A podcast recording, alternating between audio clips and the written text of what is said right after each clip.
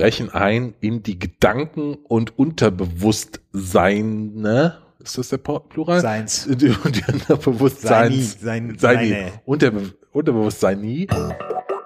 Ich dachte mir immer nur so, was für ein Trash. Man spielt irgendwelche Schüler und soll ins Herz seines Lehrers einbrechen. Und dann sieht dieses Herz irgendwie aus wie der Bowser-Level in Super Mario Kart auf dem alten Super Nintendo.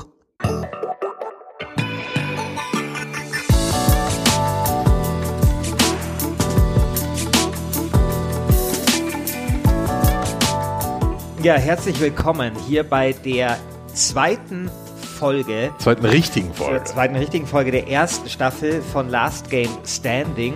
Ich bin Christian Schiffer und mir gegenüber sitzt mein sehr geschätzter Kontrapart Christian Alt. Hi.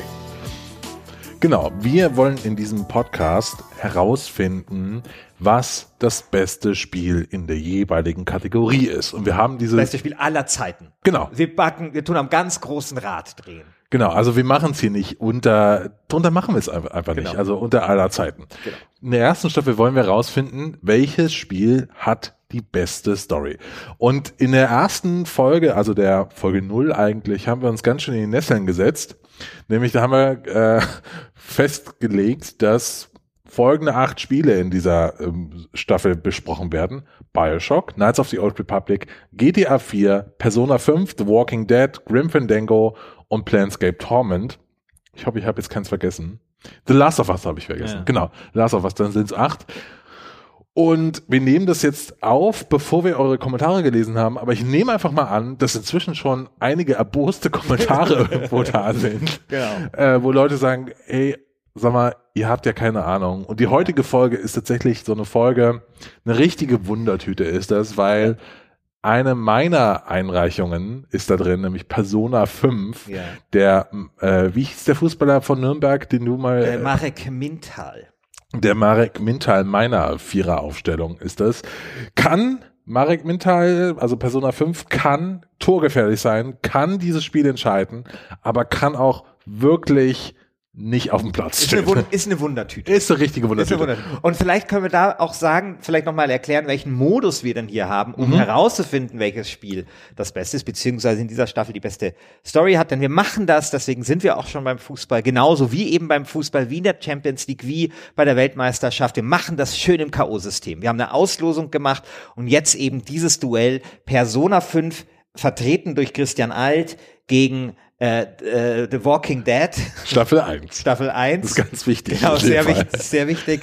Vertreten durch mich. Und das ist eine interessante ähm, Begegnung, haben wir auch schon beim letzten Mal analysiert, weil das Spiele sind, die eigentlich, würde man sagen, und auf den ersten Blick und ehrlich gesagt auch auf den zweiten, dritten, vierten und fünften Blick nicht besonders viel miteinander zu tun Ja. haben. Äpfel und Birnen, der Genau. Podcast ist es heute. Genau.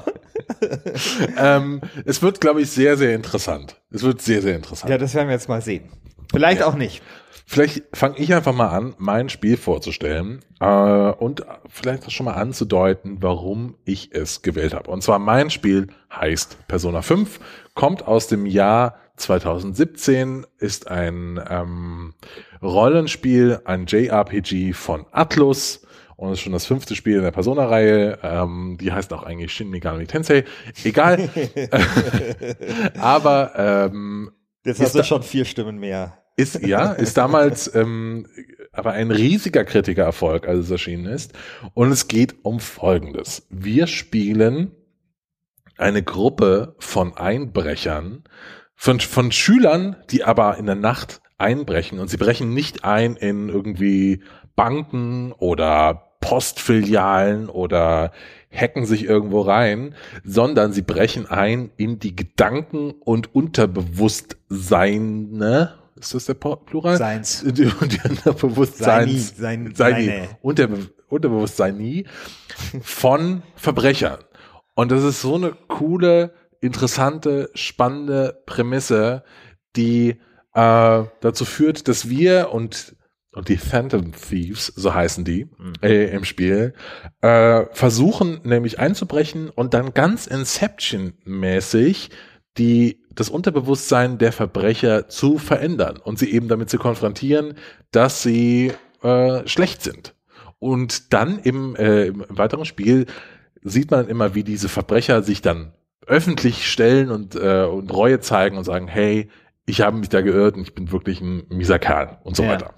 Genau, also ein Spiel, das das Public Shaming quasi zum ja, Ideal genau. Am, im, hinten raus geht's dann natürlich, weil es ist ein JRPG, geht's noch um Götter und, und, und Engel und keine Ahnung was. Aber die, die Grundprämisse ist, wir verändern das Unterbewusstsein von Verbrechern. Ja, also zu diesen Göttern und Engeln übrigens, ich habe mich mal mit äh, meinem Freund Christian Huberts, Mitredakteur von der WLD, der dritte Christian, genau, unterhalten auf auf der Amaze, so nach, ich glaube auch so zwei oder drei Bier, ich zumindest. Und da hat er mir irre leidenschaftlich von genau diesen Sachen erzählt, also von dieser dahinterliegenden Mythologie, die man, glaube ich, so als West, äh, als Europäer gar nicht so versteht.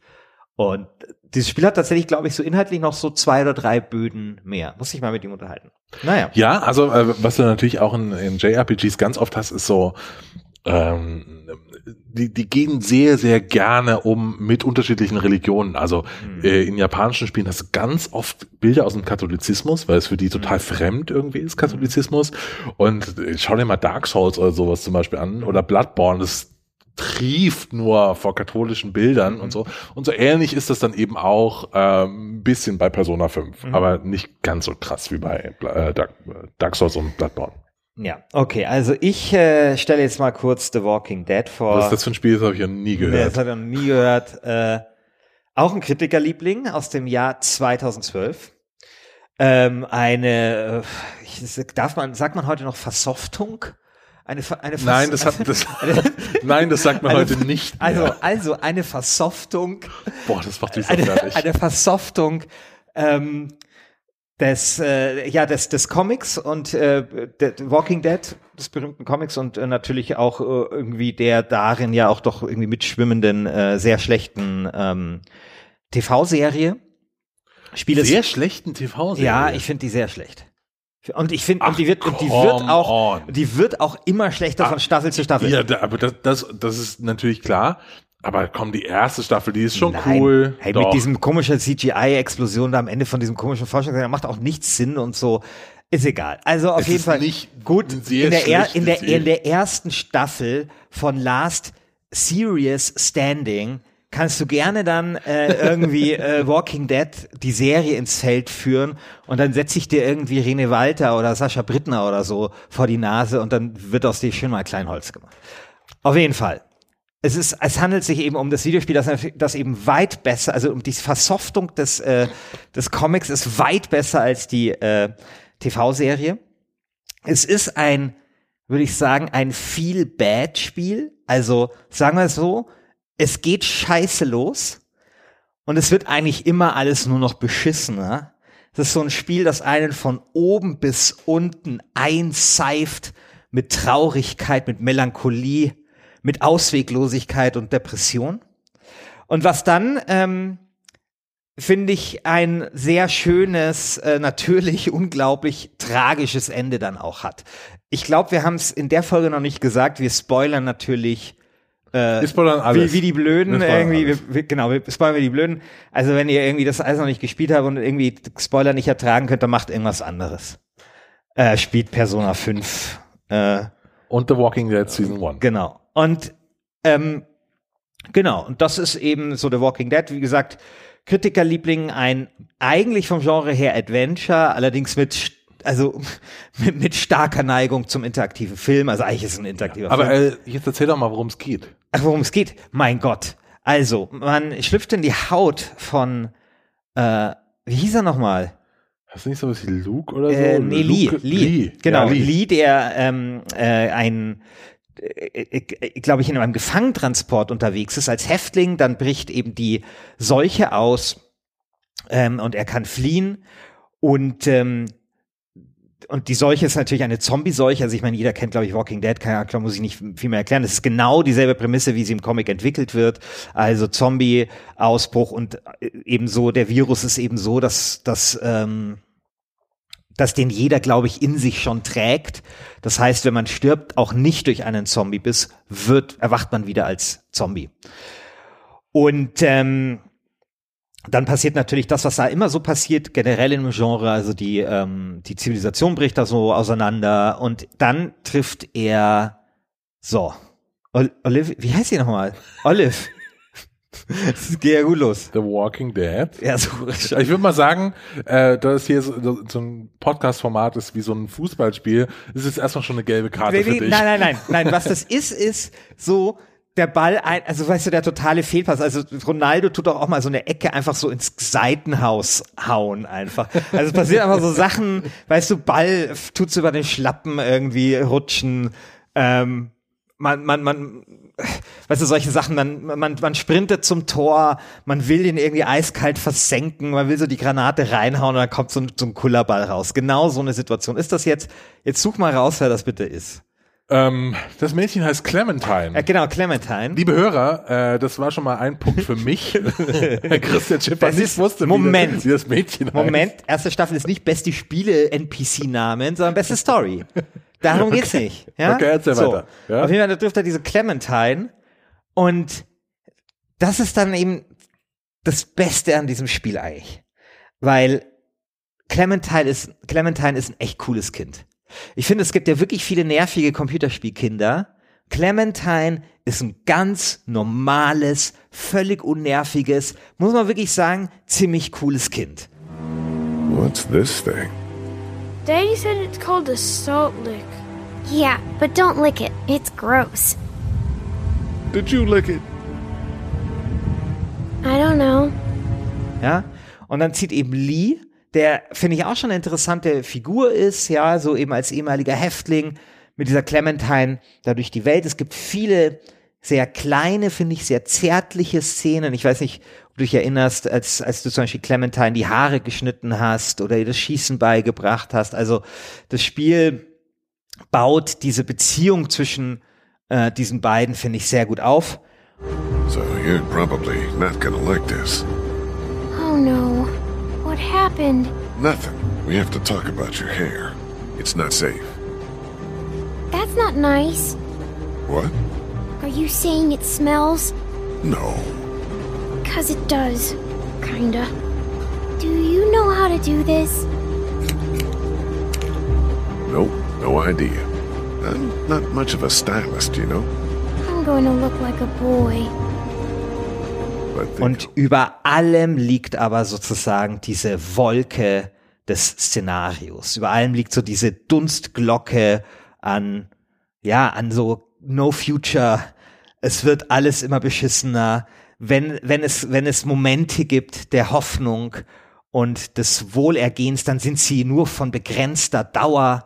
Und das strahlt dann dieses Spiel, finde ich, in jeder Pore aus.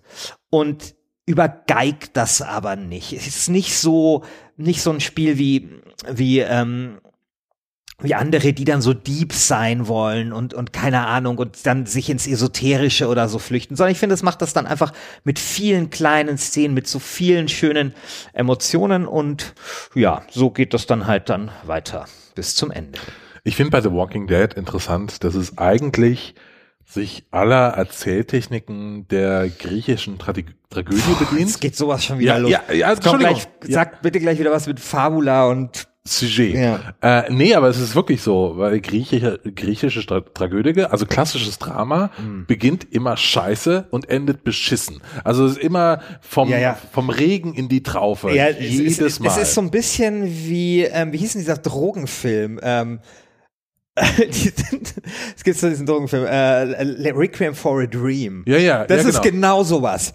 Das geht schon so los und du denkst dir, das wird nichts. Und Du schaust nur dabei zu, wie alles beschissener wird. Ja. Und es, aber, aber, aber da nervt es mich ja. Äh, bei, bei, bei The Walking Dead hat es mich nicht so sehr genervt. Nee, was mich daran Weil interessiert ist, du hast diese Grundstruktur in Filmen und äh, auf dem Theater sowieso und in, in den Romanen viel, viel häufiger. Aber in Computerspielen hast du das ganz selten, dass es irgendwie beschissen endet. Es gibt, es, also gibt, es gibt, es gibt wenig viel Bad-Spiele Also es gibt wirklich, also keine Ahnung, also sag mir das Requiem for a Dream der Computerspiele. Weiß das ist tatsächlich wahrscheinlich am ehesten noch sowas Ja, wie Walking äh, Wobei also ja, Walking Dead Dead ja auch nicht ja nur, auch so. nicht nur auf so einer negativen Not, der zweite Teil nicht.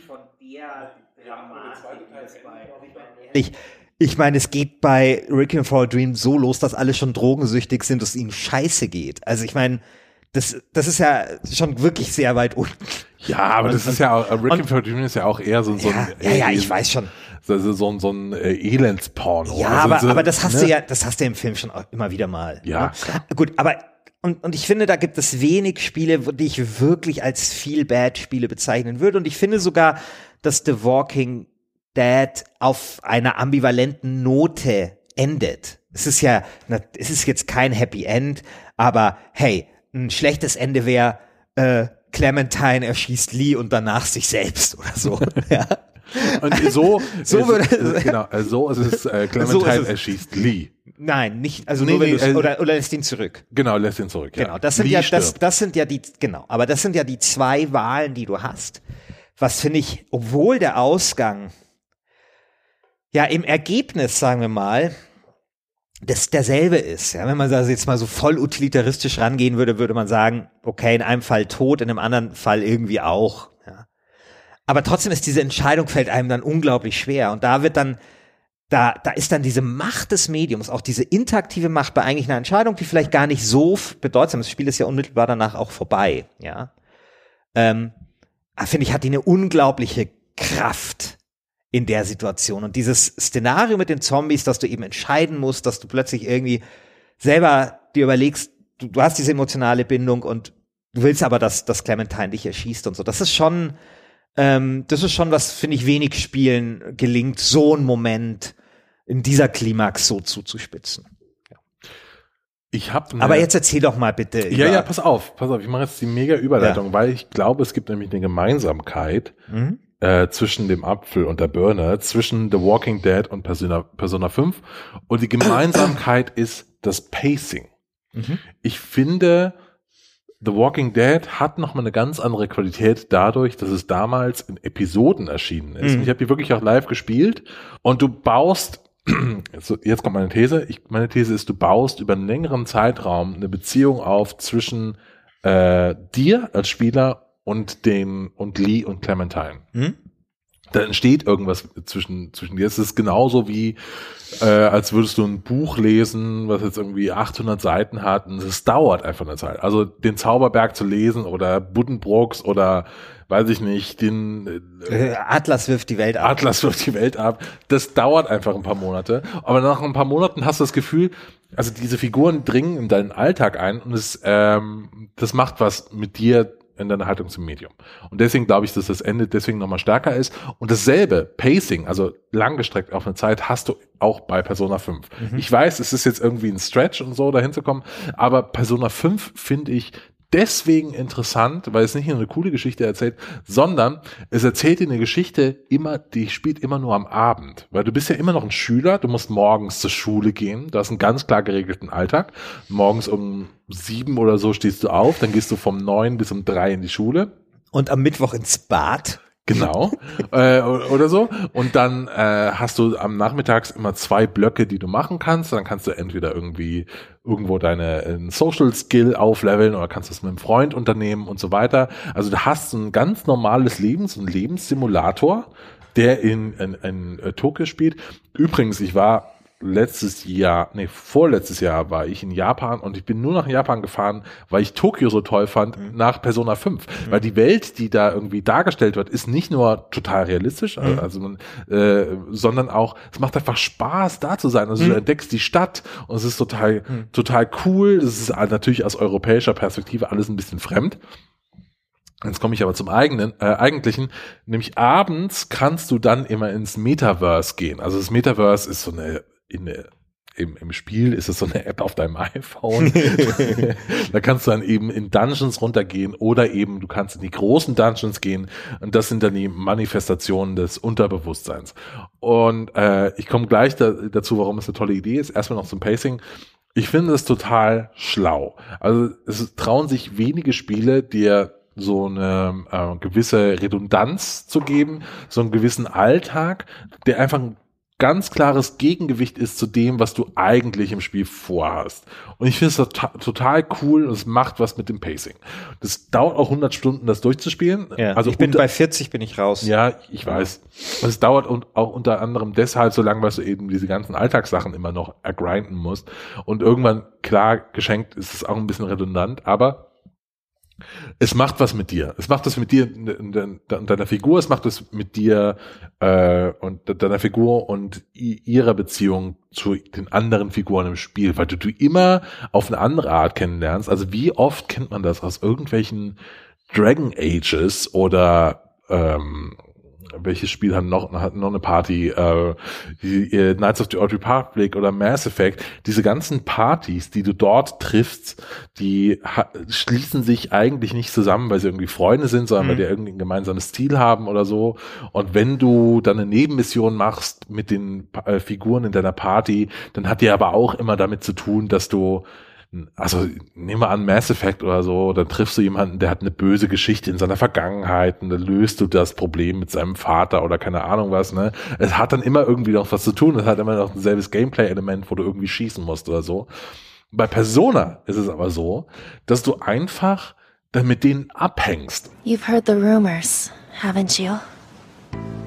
About Mr. Kamoshida. Everyone says we're getting it on. But that's so not true. that was him on the other line. I avoided giving him my number for the longest time. He told me to go to his place after this. You know what it means. So, Das ist so cool. Du lernst sie auf eine ganz andere Art kennen und wächst dann auch an die. Ähm, also das ist das Erste, wo ich sagen würde, das ist interessant in der Erzählung. Ich, ich glaube, das ist auch ganz bewusst einfach so ein Gegenkontrapunkt zu dem, wie eigentlich so ein Grind und so, ein, äh, so eine Levelstruktur überhaupt funktioniert.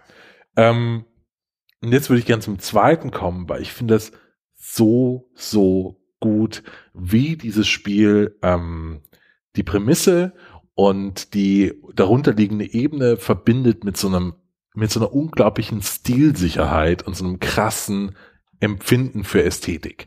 Weil du hast zum Beispiel, die, du, ich habe eben schon gesagt, du brichst ein in die Unterbewusstseins, ach so, richtiger Plural, Unterbewusstseins der, der Bösewichte und der erste Bösewicht, der dir begegnet, da stolperst du eher so unbewusst in diesen Tempel rein, also in diesen Dungeon. Das ist nämlich der Dungeon von Kamoshida. Du willst eigentlich nur normal zur Schule gehen, dann gibt's noch so einen Effekt und dann plötzlich stehst du vor so einem Schloss und dann kommt eben raus, dieses Schloss ist die Manifestation äh, dessen, wie dein Volleyballlehrer sich sieht und wie er die Welt wahrnimmt. Also der nimmt sich wahr als König dieser Schule, als jemand, der alle unterdrückt. Und dann kommt später heraus, dass er eine Volleyballmannschaft, äh, die, die Volleyballmannschaft quält. Ich glaube, einer hat sich sogar umgebracht, einer der Schüler. Und die Mädchen belästigt er, eine hat er sogar äh, vergewaltigt. Es wird nur so angedeutet, so halb angedeutet oder ziemlich stark angedeutet, dass sie, dass er sie vergewaltigt hat. Aber ähm, ähm, das, das Spiel geht auch damit um, was schon mal im ersten Level eine ziemliche Aussage ist. Und dann bist du eben da in diesem Schloss unterwegs und äh, erledigst eben Schlosswachen und das Spiel schafft es einfach durch seine Architektur und durch sein Design von den Levels, die noch so eine zusätzliche Ebene zu geben. Ne? Also da, da sind einfach, nehmen wir jetzt mal das Schlosslevel, die Wachen, die sehen halt aus wie so, wie so Schlosswachen und eigentlich sind es aber dann äh, in der realen Ebene ähm, andere Lehrer oder so. Also Also Volleyballspieler. Ja, und, und so auch so Volleyballspiele, die sind unten, die müssen buckeln und so. Und du hast immer so eine Entsprechung zwischen, okay, was ist wirklich, also was passiert eigentlich wirklich und wie sieht er die Welt? Und das ist ganz toll, einfach dieses Spiel jetzt über den Text hinaus auf der Ebene noch zu lesen. Das lagert einfach ganz viel aus in noch seinen Style, dieses Spiel und sein, sein äh, Leveldesign und ähm, dass es total Spaß macht, sich da reinzufuchsen und und wirklich drüber nachzudenken, was man da eigentlich sieht. Also ich würde sagen, man, man sagt immer Emergent Storytelling und das läuft ganz oft so, dass man in Fallout zum Beispiel irgendwie einen Gegenstand sieht und dann ist da irgendwie eine, tra eine, eine traurige Puppe neben so einem Kinderwagen oder so. Und dann denkt man sich, oh Mann, Ja. hier bevor die Bomben gefallen sind, Ja. hat noch ein Baby gespielt. Also, und das ist ja so ein bisschen ähnlich, aber schon eine ganze Ecke cooler eigentlich. Ja, also wir kämpfen und dann gegen einen Maler, der Bilder fälscht und der äh, oder gegen einen Mafia-Boss und der wohnt in einem riesigen Geldspeicher und der fälscht Geld und so. Das ist alles total cool. Und was jetzt komme ich zum dritten Punkt. Ich baller dich einfach gerade voll, ja? Ich halte Ja, ich vor halte- allem, ich vor halte allem, ich habe mir nicht so viel überlegt, bis auf das, das Kind ist ganz cool.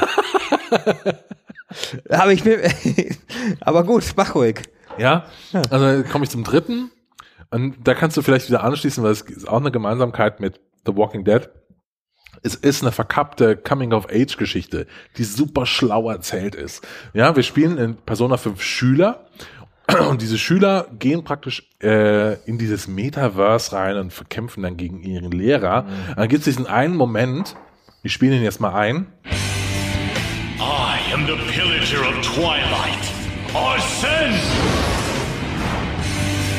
What the? I am the rebel soul that resides within you. If you so desire, I shall consider granting you the power to break through this crisis.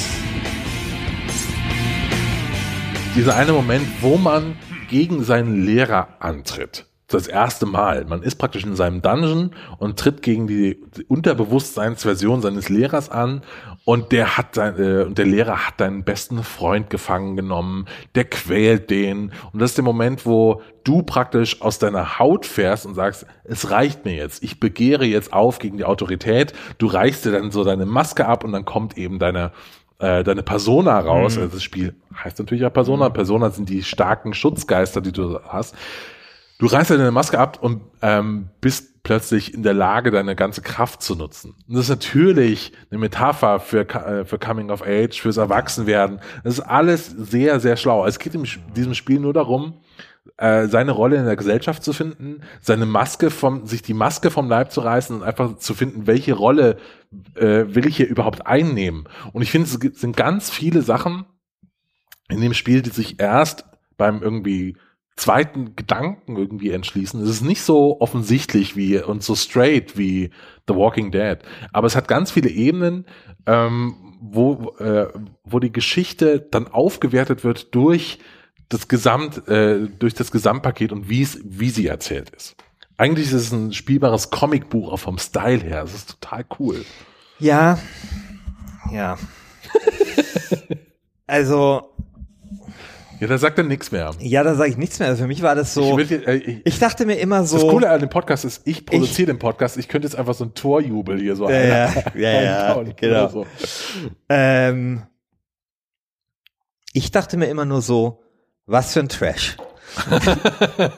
Man spielt irgendwelche Schüler und soll ins Herz seines Lehrers einbrechen und dann sieht dieses Herz irgendwie aus wie der Bowser-Level in Super Mario Kart auf dem alten Super Nintendo. Ich dachte mir wirklich so, was für ein Trash. Da wirklich, also wer, wer denkt sich so ein Blödsinn aus? Was, was für ein Bullshit. Es tut mir leid. Das tut mir wirklich, das tut mir wirklich ein bisschen leid, weil ich so deine Leidenschaft und ich kann das irgendwie auf so einer rationalen Ebene auch äh, so nachvollziehen, aber für mich ist es so, also ich verstehe so, dann fehlt mir vielleicht einfach der Zugang. Ich finde, du hast in einem Punkt schon absolut recht und das sehe ich genauso. Ich fand die Welt toll. Ich finde es super, dass es mal ein Spiel ist, das einfach im Hier und Jetzt spielt. Einfach in der Schule, einfach, hey, äh, das Geilste sind immer diese Fragen in der Schule, wenn man sich da so melden kann Ja. und, und so. Also ich finde das super. Und natürlich auch dieses Japan mal zu sehen, hat mich auch echt neugierig gemacht und einfach so diese Normalität des Ganzen. Ohne jetzt so eine Pseudonormalität wie bei The Sims oder sowas. Ja, sondern so eine, einfach eine Normal Normalität. Und dann kommt halt diese Scheiße, wo du da ins Herz deines Volleyballlehrers einbrichst, weil der eine Mitschülerin vergewaltigt hat und, und, und, und der andere hat sich dann umgehört. Ich, ich weiß nicht. Also mir ist Da das. Okay. also das ist, also ich meine, gut, das ich, ich meine, wir machen hier einen Podcast und erstens ist es natürlich so, dass äh, wir ja einfach eine konträre Position einnehmen müssen und zweitens hat das natürlich auch eine Menge mit Geschmack zu tun. Also ich finde ja eh so, ich finde ja eh so Mystery-Sachen mag ich tatsächlich nicht so sehr. Ich finde irgendwie so bei, bei, bei, bei Zombies ist was anderes, weil da erklärt sich das ja noch irgendwie auf eine, eine Art rational, also pseudorational mit, mit einer, mit einem Virus oder keine Ahnung, aber so dieses so, es wird dann übersinnlich und so und dann kippt das halt bei Persona auch so ins Alberne, finde ich dann auch manchmal. Also ich finde, dass das Ja, da, natürlich. Da, ja, ja. Das ist ein JRPG, natürlich. Ja klar, aber du hast halt auf der einen Seite irgendwie der, der Volleyballlehrer hat, hat ein Mädchen, eine Schülerin vergewaltigt und jemanden Selbstmord getrie- getrieben. Haha, ist das jetzt aber lustig in seinem Ja, ja, klar. Also Aber- das aber- hat das hat vielleicht wieder irgendwas auf eine besondere Art, aber Mai, ist nicht so Mike. Ja, das hat natürlich auch eine, eine kulturelle Komponente, wenn du irgendwie japanisches Kino anschaust, wie äh, auch, auch japanischer Schauspielstil, da Ja, muss man ja. sich erstmal dran gewöhnen. Ne? Ja, den Humor, also tatsächlich ist so Es ist sehr, sehr Slapstick. Äh, ja, so ein bisschen, also, ich würde böse, böse Zungen würden sagen, manchmal infantil. ja. Aber aber gut, also Genau. Gott, also Aber ähm, also mein mein Case für Persona 5 ist, dass in diesem Spiel, was irgendwie äh, sehr sehr cool daherkommt, sehr sehr die, äh, eigentlich eine einfache coole Heist Story ist, dass da noch viel viel mehr dahinter steckt. Also Mhm. erstmal ist das Spiel auch mega lang, ja. Also du redest hier von einem Spiel, weil es vielleicht Total. acht Stunden Spielzeit hat. Ich wollte ich 100. wollte ich wollte es ja jetzt wieder spielen und das geile war, ich meine, ich habe 40 Stunden reingesteckt. Ich mache das an. Erstmal kannte ich mich gar nicht aus. Und dann kommt der nächste Bildschirm und dann öffnet sich ein Tutorial-Fenster, weil es nach 40 Stunden nochmal was Neues zu erklären gab. Nach 40 Stunden. Das war so unglaublich. Und dann war das so, dass ich mir so dachte, weißt du, wie so ein 88-Jähriger, der dann einfach nur sagt so, nee, ich habe keinen Bock mehr eine neue Sprache zu lernen. Also ich bin zu alt für den Scheiß. Ich habe so gesagt, nee, nee, das ist rum. Ich schaue mir jetzt nicht noch ein neues Tutorial-Fenster an. Ich mache das wieder aus. Ja, also mein Case ist eben, da steckt mehr dahinter, das ist total cool. Weil ich würde nämlich auch sagen, ähm, wir reden ja von Stories und ähm, ich würde halt äh, sagen, Persona 5 erfüllt so einen ganz bestimmten Aspekt von Geschichten. Ne? Also es ist jetzt oberflächlich nicht die straighteste Geschichte, die, die, die coolste Geschichte, aber es hat so eine sehr, sehr tolle Metaebene, über, die- über die man sich viel Gedanken machen kann. Und es hat auch so eine Ebene von beste Story, die total valide ist. Natürlich. Sagen, ne? Also es hat Natürlich. Eine, ich kann über, habe über Persona 5 und über, über, über die Aussage und über was, was das Spiel mir eigentlich vermitteln will, viel mehr nachgedacht als über The Walking Dead, das mich eher auf so einer emotionalen Ebene gepackt Genau. Aber hat. das sind eben Äpfel und Birnen vielleicht. Genau. Ne? Und das Genau. ist, und ich finde halt, was, was The Walking Dead macht, ähm, den, den, äh, wer wer den Unterschied zwischen ähm, äh, Plot und Story beziehungsweise äh, wie heißt es? Fabula und Sujet. Fa Fabula und Sujet äh, wissen möchte, der kann äh, Christian als Ausführungen dazu in Folge 1 äh, Ja. lauschen. Aber ich finde, dass zum Beispiel ähm, The Walking Dead auf dieser Plot-Ebene eine ganze Menge ziemlich richtig macht. Also eben wie diese Figuren eingeführt werden, ähm, natürlich diese Entscheidungen, die vielleicht dann äh, das wusste ich natürlich bei der ersten Staffel noch nicht, dann vielleicht nicht die ganz große Rolle spielen, aber trotzdem interessant sind, ähm, wie das Spiel umgeht mit eben ruhigen Szenen und dann wieder Szenen, denen es hektisch ist, wie eben dann eben diese kleinen zärtlichen Geschichten, wie eben das Haare schneiden ähm, von von Clementine. Tine, Und dir sagen, du musst deine Haare kurz halten. Ja, du bist hier in dieser Welt, musst die Haare immer kurz haben und so, damit die Zombies dich nicht ziehen können. Das sind einfach, das ist einfach gut geschrieben und ich glaube, was man vielleicht auch noch hinzufügen darf, weil mir das in Computerspielen selten begegnet, und damit meine ich so eben genau dieses, du musst deine Haare kurz halten, es hat gute Dialoge. Es hat starke Dialoge, die zwischen diesen Figuren passieren. Das Es stimme, hat, ich- stimme ich da und es total hat, zu. es hat, es hat oft auch ein bisschen so, obwohl das ja eigentlich diese Zombie-Welt ist, aber vielleicht auch aufgrund dieses begrenzten Raumes eben dieses Kammerspielartige, wenige Figuren, die, die miteinander ähm, in Verbindung stehen. Es gibt ja diesen einen, ähm, Gott, Lenny heißt der, oder also diesen, diesen, dieses, diesen, ähm, diesen Arbeiter Ja, aus, der, glaube, aus der amerikanischen Unterschicht Ja. und so, was ja auch eine total interessante Figur ist. Also wie in wie vielen Computerspielen triffst du so jemanden, ja? Mhm. So einen normalen Familienvater, der irgendwie so aus dem Rust Belt vermutlich oder sowas kommt oder keine Ahnung so, ja. Einfacher Typ, der das Herz am rechten Fleck hat, aber auch natürlich seine, seine Grenzen hat.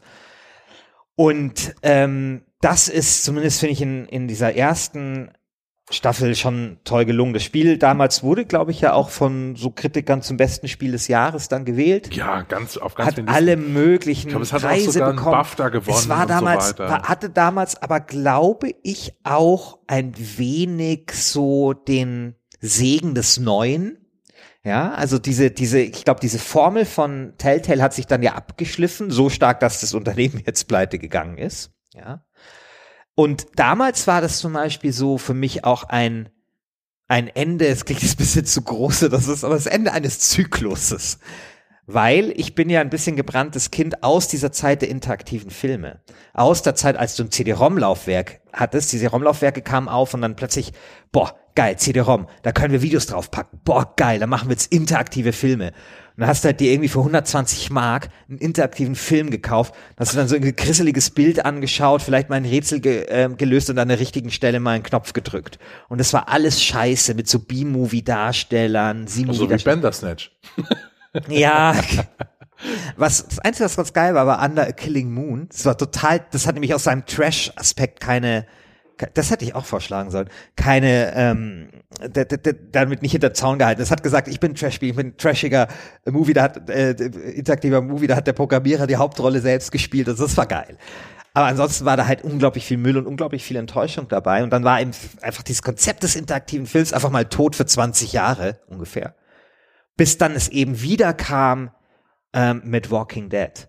Und zwar in eben genau dieser Form. Also da ist was mausetot und kommt dann so wieder. Ja, und, und ich fand auch für das Genre des Adventures es sehr interessant, weil was da ja irgendwie auch der Mut war, war einfach auch so ein paar, es hatte mit Story nicht viel zu tun, aber einfach so ein paar Zöpfe abzuschneiden. Ja, Rätsel einzudampfen, sich auf die Story zu konzentrieren, auf die Charaktere zu konzentrieren, auf die Entscheidungen sich zu konzentrieren. Und das eben dann in einem Szenario, was genau dazu passt. Ja, dieses Zombie-Szenario ist, finde ich, wie kein anderes geeignet, um genau so diese, diese Wiederauferstehung des ähm, interaktiven Films äh, stattfinden zu lassen. Und das ist ihm damals gelungen. Ich glaube aber auch, dass The Walking Dead zeigt, dass ähm, gute Spiele gute Autoren brauchen. Weil die äh, Hauptautoren von The Walking Dead Season 1, die sind nach dem Spiel gegangen von äh, Telltale. Äh, ich glaube, es war unter anderem Sean Veneman. Die sind dann gegangen zu Campus, haben mit Campus Santo ein eigenes Indie-Studio gegründet, haben Firewatch, Firewatch. gemacht. Auch ein super toll erzähltes Spiel, leider jetzt nicht bei, un- mein, unter meinen Top 8, aber äh, auch ein super toll erzähltes Spiel und sind jetzt von Steam gekauft worden, äh, von Valve gekauft Ja. worden. Und ich glaube, es zeigt einfach, Die machen jetzt demnächst Half-Life 3. ja, Wird so- wird ein bestimmt. Walking Simulator. Ganz, Also wird nicht ein Walking ganz- Simulator. Ganz bestimmt. Ja, Half-Life 3, aber als äh, Destiny Live Service. Äh, Ja. Nee, aber es zeigt, ich, ich finde, es zeigt einfach, äh, es gibt wenige Autoren, okay, ich lehne mich jetzt stark aus dem Fenster und pisse eine Menge Leute an. Ich, es gibt wenige Autoren im Spielebereich, die sowas auch können. Die Ja. auch so eine emotionale Bindung zwischen dir und so Ja. einem beschützenswerten äh, Mädchen herstellen können. Übrigens, Ja, und die vor allem diese, diese Figuren so unprätentiös schreiben. ja, Das ist ja das, was ich so mit diesem sage, was ich meine, wenn ich sage cooles Kind. Das ist ein unprätentiöses Kind, was nicht auf der Stirn stehen hat. Ich bin jetzt aber ein Kind und, und weißt du, oft sind ja Kinder dann auch so übertrieben, in Filmen ja auch. Und das ist einfach so normal, das ist einfach normal. Das ist einfach ein normales Kind, das in dieser Scheißwelt ist und irgendwie jetzt da halt klarkommen muss. So, ja. Ich glaube übrigens, dass the, auch, dass The Walking Dead ähm, so, so ein bisschen so einen heiligen Gral gefunden hat, weil es gemerkt hat, in Computerspielen kann man eine Beziehung zwischen Vater und Sohn, beziehungsweise Vater und Tochter, beziehungsweise Beschützer und Beschützendem total gut erzählen. Ja. Also das hast du bei God of War gehabt, jetzt äh, dieses Jahr, hast du bei Last of Us Ja. und so weiter. Das funktioniert einfach. Also Ja. Falls The Walking Dead jetzt weiterkommen sollte, kann es ja auch sein, dass es gegen The Last of Us antritt. Und dann bin ich mal sehr gespannt, Ja, ja.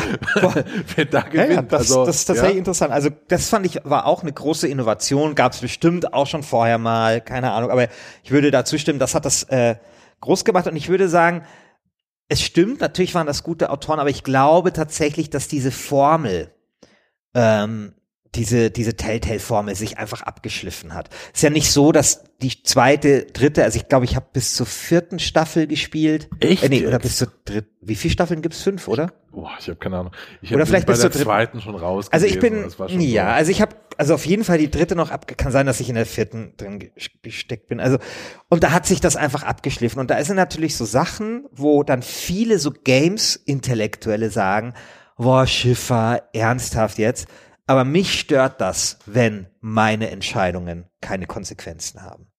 Ja, Da gibt's, da gibt's, ja, Natürlich, es, es Moment, es gibt Leute, die schreiben in meinem Magazin, sorry, Adrian Frau Schauer, die es mit Sartre vergleichen und dann sagen, also bei Sartre im Existenzialismus geht's ja auch darum, einfach nur ein guter Mensch zu sein oder, oder zu entscheiden, was für eine Art von Mensch man sein möchte. Und genauso ist es natürlich bei The Walking Dead auch. Du hast vielleicht keine Konsequenzen deiner Entscheidung, aber du kannst entscheiden, wer du bist. Sorry, und da muss sag ich dann, da sag ich dann, nee, sorry, ich will's haben wie bei BioWare. Nee, nee.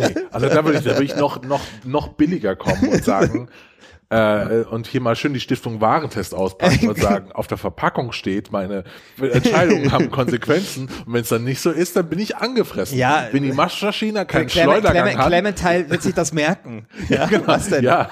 Ja, also, und da muss ich sagen, da, da, da stand halt dann der Kaiser schon sehr nackt da. Ja, also ich finde, bei, bei, bei, der, bei der ersten Staffel war es mir egal, weil da wusste ich das nicht. Da habe ich es dann manchmal so ein bisschen geahnt. Und irgendwann wurde es mir dann natürlich dann klar zum Ende hin. Und ich verstehe auch, dass das natürlich für so ein kleines Studio wie Telltale, die können halt nicht wie Sony jetzt mit, ähm, mit, mein Gott, die Namen, äh, mit Detroit, äh, Du meinst das äh, David Cage Spiel? genau, das David Cage Spiel, ähm, die können halt nicht auffahren und sagen, wir biegen jetzt hier mal rechts ab, so, und dann machen wir jetzt ab und biegen nochmal fünfmal links ab und machen nochmal drei Handlungsbäume und jedes Mal machen wir neue Szenen und jedes Mal machen wir neue Dialoge und alles wird neu, neue Figuren und keine Ahnung was. Das können die halt nicht machen. Ja. Ja. Und deswegen müssen die es natürlich so machen und ich finde, sie haben den Kaiser zumindest sehr, in sehr schöne Kleider gehüllt. Und das ähm, rechne ich ihnen hoch an. Und für mich war es dann eben so ein Teil, zweite, dritte Staffel stand der Kaiser dann eben wirklich nackt da. Und dann, und ich meine, ich habe dazwischen auch noch das Game of Thrones Telltale-Spiel gespielt und so. Und dann dachte ich mir dann echt irgendwann so, naja, also das reicht mir persönlich dann tatsächlich nicht. Ich finde, ähm, ich glaube, das ist an, anders, als ich am Anfang dieser Folge angenommen habe, dann doch eigentlich eine starke Runde, weil ich habe mir gerade Ja. gedacht, ähm, könnte man sowohl The Walking Dead, die Story von The Walking Dead, als auch die Story von Persona 5 in jetzt einen Netflix-Film oder eine Netflix-Serie packen. Und ich glaube, es geht in beiden Fällen ohne Probleme. Es gibt sogar Ja. eine Serie inzwischen von Persona 5. Okay. Es ist einfach dann, äh, es hat ja sowieso so Anime-Stellen, die werden dann einfach ausgeweitet und erzählen die komplette Geschichte nach von dem Spiel. Äh, und das funktioniert einfach total gut.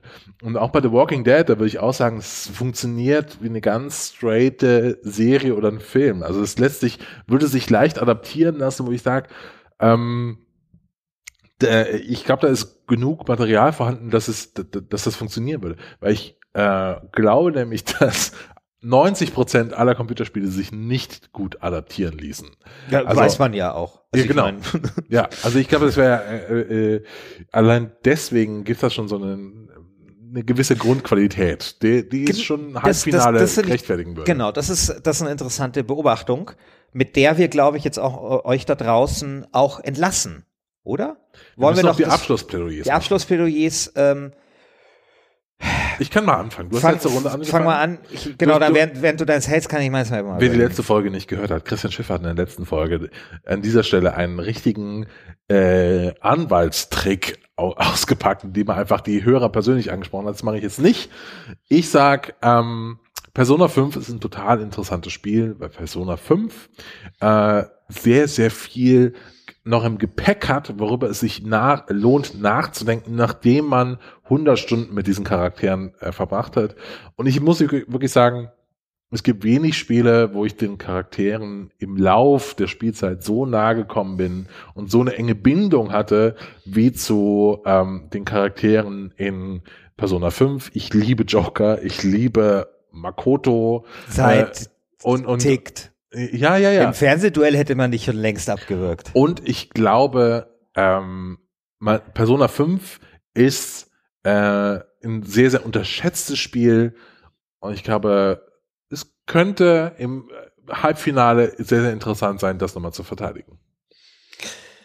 Also ich appelliere an euch da draußen, die Sache nicht komplizierter zu machen, als sie ist. Nicht so viel nachzudenken über jetzt Subtext und keine Ahnung, sondern überlegt euch einfach, welches Spiel er- erzählt einfach die interessantere Geschichte. Keep it simple. So ein bisschen wie bei O.J. Simpson damals mit dem Handschuh, ja. Boah. Oh, oh. Ihr konzentriert euch auf einen Aspekt. Und das ist die Geschichte und vielleicht noch das Ende und wie cool das Kind ist. Und wenn euch das zusagt, dann vergesst den ganzen anderen Rest, gebt eure Stimme Walking Dead und dann sehen wir uns in einem fantastischen Halbfinale vielleicht dann wieder mit Walking Dead gegen vielleicht dann Last of Us. Ja, Christian, Was ihr, was ihr So. jetzt nicht wisst, wir haben diese O.J. Simpson äh, Sache im Chat schon mal besprochen, dass ich gern diesen Move pullen würde. den kannst Bei du aber, O.J. da O.J. wird's doch Simpson- viele, da wird's doch viele Möglichkeiten geben. O.J. Simpson hat in seinem Prozess, gibt's da, gibt's diesen Handschuh-Moment, schaut ihn euch an auf YouTube. Genau. Ähm, deswegen bin ich gerade ein bisschen irritiert davon, dass er diesen, äh, diese Flanke hier geschossen hat, der Christian. Aber okay, das war's mit dieser Folge des Viertelfinales. Genau. Ähm, ich habe total Lust, jetzt tatsächlich nochmal The Walking Dead mir anzuschauen. Äh, und ich hoffe, dass du Persona 5 nochmal Ich werd- ich werd- ich werd- ich werd dieses- Glaub mir, da ist Ja. wirklich noch was drin. Ich habe auch Bock. Also ich meine, das Schau haben wir, das- hatten, schau hatten, den wir, Anime an, hatten, haben wir in den. Folgen ja eh immer, es sind alles gute Spiele und ich meine, es geht hier um die beste Story.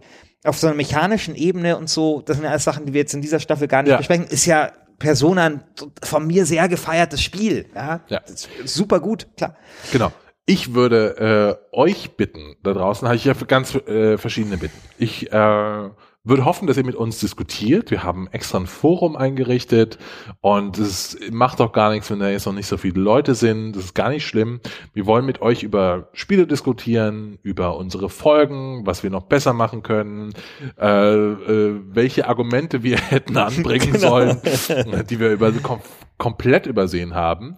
Ähm, wir laden euch dazu ein, forum.lastgamestanding.de und dann äh, erzählt euren Freunden von diesem Podcast, ähm, erzählt ihnen, dass sie dringend abonnieren sollen, sonst, Genau. stirb, sonst glaub, stirbt hier ein ihr- kleines ihr, ihr, dürft, Katzenbaby. ihr dürft uns, glaube ich, auch auf Facebook folgen und auf, genau, du hast inzwischen eine Facebook-Seite und auf Twitter, da werdet ihr auch immer informiert, wann es neue Folgen gibt und so. Die erscheinen ja regelmäßig. Es gibt ja den Last Game Standing Donnerstag. Ganz wichtig. Genau. Genau. Jeden Donnerstag kriegt ihr eine neue Folge. Und wenn ihr schon im iTunes Store seid, bewertet uns doch, gebt uns fünf Sterne und kommentiert. Das hilft uns gerade als Frischling unter den Games Podcast gefunden zu werden. Und wir hoffen, dass ihr nächste Folge wieder dabei seid. Nächste Woche Donnerstag kommt dann, äh, Äh, ich glaube, GTA, Ach, GTA 4 was was- gegen The Last of also Us. diese GTA, das ist mein Marek, also das ist mein Marek Mintal. Also, aber ich glaube ehrlich gesagt, das ist mehr so wie damals, als Ailton, äh, als MSV Duisburg noch Ailton gekauft hat oder so. da kann ich jetzt nicht mitreden. Ailton war mal ein sehr guter Spieler. Ich- MSV ich Duisburg war ein kleiner Verein und dann Ailton war aber schon dick. ja. Und dann hat MSV Duisburg hat Ailton gekauft und so nach acht und dachten, ja, vielleicht ist da noch etwas Glanz da. Vielleicht ist, vielleicht geht da noch mal was. Und dann war aber so nach acht, acht Spielen war dann vorbei mit Ailton. Da war der Lack ab. Und genau, und ich glaube, so kann es bei GTA auch sein. GTA ist dick geworden, GTA 4 ist dick geworden, GTA 4 ist langsam geworden, GTA 4 ist satt geworden. Tja. Aber wir werden es sehen, vielleicht, Ja, vielleicht, vielleicht, ja. vielleicht kann GTA 4 mit seiner Erfahrung aber dann doch noch das eine oder andere. Sagen wir so, du hattest in der letzten Folge schlagen. einen der absoluten Top-Favoriten dieser Staffel, Mhm. nämlich Bioshock. Ich habe in der nächsten Folge eine der absoluten Top-Favoriten, nämlich The Last of Us. Okay. Ich glaube, das ist dann gerecht. Okay. Äh, wir freuen uns auf nächste Woche, wenn ihr wieder dabei seid ähm, und verabschieden uns an dieser Stelle. Ciao. Bis dann. Bis dann.